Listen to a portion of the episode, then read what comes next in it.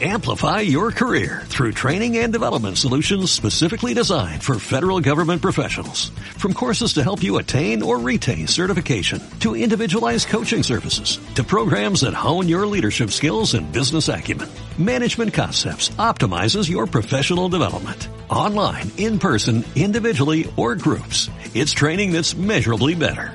Learn more at managementconcepts.com. That's managementconcepts.com.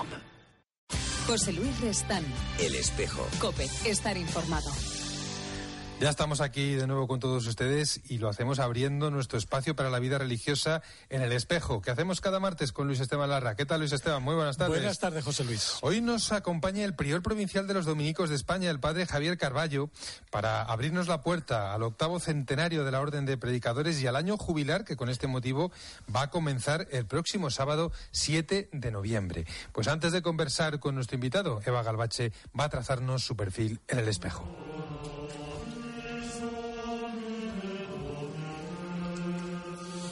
Pues con nuestros invitados también aprendemos historia. Os voy a hablar de Bustiello, cerquita de Mieres, un poblado minero de carbón fundado por el Marqués de Comillas, con el objetivo de facilitar a la gente el paso a un modo de vida industrial y también para desarrollar la doctrina social de la Iglesia según la Rerum Novarum.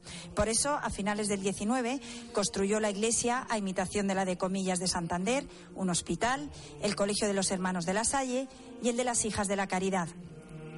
Pues Francisco Javier Carballo fue a ese colegio de los hermanos de la Salle hasta los nueve años, que fue interno al Seminario Apostólico de los Dominicos en León. Aunque era el pequeño de los tres hermanos, a sus padres les pareció bien que a los 18 tomara la decisión de ir al noviciado. A pesar de estar fuera del pueblo y de Asturias, se han criado todos muy unidos y mantiene una excelente relación con sus hermanos y sus cuatro sobrinos. Le gusta la música clásica y fue puericantor en la Escolanía de la Virgen del Camino. Si vais a misa de nuevo a los dominicos de Atocha, en Madrid, es posible que le oigáis si no está de viaje, claro. Tiene que viajar bastante, incluso fuera de España, porque dependen de él tres vicariatos. En la Amazonía peruana, en República Dominicana y en Guinea Ecuatorial. Además de la música clásica, siente pasión por la filosofía. Es doctor en esta materia, especialmente por la Escuela del siglo XX, Ortega, García Morente y Zubiri. Todo eso para la mente y para el cuerpo, tres días de natación a la semana en la piscina municipal. Se hace 80 largos. Si añadimos un cero, son 800, que son los años que cumple la Orden de Predicadores de este aniversario y del año jubilar. Vamos a hablar con Fray Francisco Javier Carballo, prior de la provincia de España de los Dominicos. Padre Francisco Javier Carballo, muy buenas tardes. Buenas tardes. Ya tenemos la portada del libro del centenario, la que Muy acaba bien. de leer nuestra compañera Eva. Y yo supongo que los hermanos de las Salles se deben estar tirando de los pelos, ¿eh? escuchándole a ella, pero vamos, esto que no se oiga, ¿eh? Los hermanos de la Salle hicieron buenísima labor en la educación de toda mi zona minera asturiana, buenísima. Bueno, pues un homenaje para ellos en la persona del prior de España de la Orden de Predicadores, que celebra, como bien ha dicho Eva, eh, va a comenzar, va a abrir esa puerta el próximo día 7 aquí en Madrid con la presencia del arzobispo, don Carlos Osoro. Y celebrar 800 años, padre Francisco Javier Carballo, no sé si es un ejercicio de mantenimiento o de renovación o de ambas cosas a la vez. Pues ambas cosas. Mm, Solemos decir que las dos palabras claves para el jubileo es alegría y renovación. Alegría por los 800 años y renovación, por supuesto. No es simplemente celebrar el pasado, las glorias del pasado, ni mirar la vista atrás solo, sino un nuevo envío. Por eso el lema del jubileo es enviados a predicar el Evangelio. Bueno, a los eh, hermanos de San Juan de Dios supongo que habrá que preguntarles por la actualidad del carisma de la hospitalidad y a la orden de predicadores, claro está, hay que preguntarles por la actualidad del carisma de la predicación. ¿En qué consiste hoy predicar? Bueno, lo propio de la orden fue un estilo de predicación. La predicación es la misión de toda la Iglesia y de todos los cristianos, ¿no? Podemos utilizar esa palabra, a veces utilizamos más la palabra evangelización, ¿no? Porque predicar como que suena mucho a sermones. Pero para nosotros es la palabra clave en toda esta historia de 800 años, porque fue lo que Santo Domingo eh, quiso como esencia y código de identidad de la orden. Hoy día predicar pues consiste en, transmitir la alegría, el sentido, la luz que nos ofrece el Evangelio y reflejarlo con nuestra vida y con nuestra palabra, ¿no? Tener esa pasión por comunicar eh, la alegría y el sentido y la luz del Evangelio. Bueno, es una feliz coincidencia, como ustedes han recordado en rueda de prensa, que este año jubilar de la Orden de Predicadores coincida con otro año jubilar a nivel eclesial, a nivel mundial, que es el Jubileo de la Misericordia. Supongo que esta feliz coincidencia a ustedes, además de predicar, les invitará a dar trigo, por aquello de la misericordia, vaya. Pues sí, va unido. Pero el servicio de misericordia es muy amplio, ¿eh? El servicio de misericordia es un servicio a las profundas necesidades de la gente.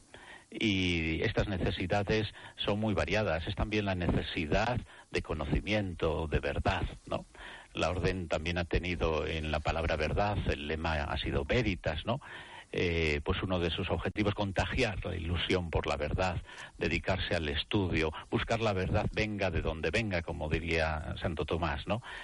Efectivamente, para nosotros es una feliz coincidencia con el jubileo de la misericordia y el servicio de la misericordia es muy amplio. Estaba diciendo eh, en este sentido, es un servicio a la verdad, es un servicio al conocimiento, que es lo que nos hace ganar en libertad y el ser más libres, ¿no? Es un servicio también a la formación integral de las personas, ¿no? Pienso en tantos dominicos y dominicas que trabajan en la educación. Es un servicio también, por supuesto, a los más pobres entre nosotros y, bueno, pues en la familia dominicana hay también proyectos de atención a los grupos más vulnerables y también, por supuesto, los misioneros y misioneras que son muchos en la familia dominicana por todo el mundo y que están haciendo una labor de llevar la luz de la fe cristiana y llevar también pues muchísima humanización. Desde luego, ocho siglos dan de sí para mucha gracia recibida, pero también para algún que otro pecado en esos 800 años. Ustedes han hablado, en este, con motivo de este año jubilar, han hablado de errores y de limitaciones en el pasado y también han hablado de hacer, aprovechar el jubileo para hacer un ejercicio de purificación y de autenticidad. Sí, efectivamente. En una historia de 800 años, pues hay de todo, ¿no? También cada uno de nosotros somos una mezcla de luces y sombras y de aciertos y errores, ¿no? No se da en nadie la pureza de acertar en todo o también equivocarse en todo, ¿no? Solemos ser una mezcla de ambas cosas y también en la historia. Por supuesto, a veces hemos pasado la historia por eh, nuestra vinculación con la Inquisición, ¿no? Eh, bueno, pues lo que queremos hacer también es un ejercicio de autocrítica de reconocer errores que hemos tenido, de intentar recuperar fuerzas para superarlos, de mirar los errores que también tenemos y vivimos en nuestro momento, no, intentar también eh, pues ser más auténticos y parecernos más al dominico y a la dominica que Santo Domingo soñó, ¿no? Pero también me gustaría decir otra cosa, ¿no? Y es que eh, yo creo que solamente los totalitarismos hacen una lectura exclusivamente triunfalista de su pasado es decir, eh, solamente miran las glorias, intentan tapar mucho, pero nosotros, por, yo creo que por suerte y por gracia, no tenemos nada que tapar. Está al descubierto nuestra historia, está ahí, la conocen, sale en los medios de comunicación, sale en las películas y siempre a veces un poco exagerando eh, quizás algunos elementos negativos, ¿no? Pero no nos importa. Es decir, tenemos que tener valentía para afrontar nuestra historia, para asumirla y saber ¿no? y saber que solamente los que realmente quieren ocultar cosas son los que hacen solo una lectura triunfalista de su vida. No es esta la lectura que queremos hacer, ¿no? La verdad que a los dominicos de España el jubileo de, estos 800 años de, historia de la Orden de Predicadores les pilla con los deberes hechos. Lo digo porque en enero precisamente una de las actividades pues más destacadas de este año jubilar va a ser precisamente la, la presentación oficial, la puesta en marcha ya oficial de la nueva provincia Hispania, como no podía ser de otra manera. Sí, sí. Bueno, pues a partir del 1 de enero nos unimos las antiguas históricas provincias, la provincia de España, que es la mía, que prácticamente coincide con la mitad norte de España, la provincia de Aragón, que coincide más o menos con el antiguo reino de Aragón, y la provincia de Bética, que es el sur de España, ¿no? Y junto a nuestras tres provincias antiguas también está presente un vicariato de la provincia misionera en Extremo Oriente, la provincia del Rosario, que continúa eh, dependiendo de su provincia. Pero las tres provincias históricas, territoriales, nos unimos en la provincia de Hispania. Hemos querido hacer coincidir este momento de, de unión con el jubileo de la Orden, porque es una ocasión de renovación ¿no? y de creatividad y de aplicar lo que Santo Domingo quiso, dejando un sistema de gobierno comunitario y democrático que fuéramos capaces en cada tiempo de adaptarnos a lo que el tiempo exige.